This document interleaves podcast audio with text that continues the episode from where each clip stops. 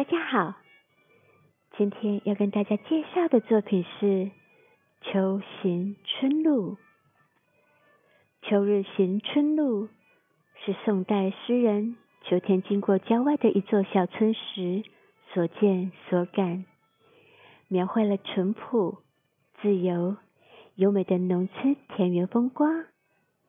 诗清新可爱，含蓄隽永。表现了诗人热爱农村的自然风光，追求自由、闲适、和谐的田园生活情趣。儿童篱落带斜阳，豆荚姜芽肚肉香。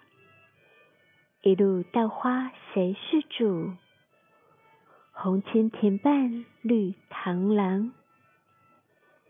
一三零零，此创作之发想来自秋行春路，让秋日稻穗的熟成与丰收的景象，伴着秋日的稻香与丝丝的虫鸣，在桌上活跃起来。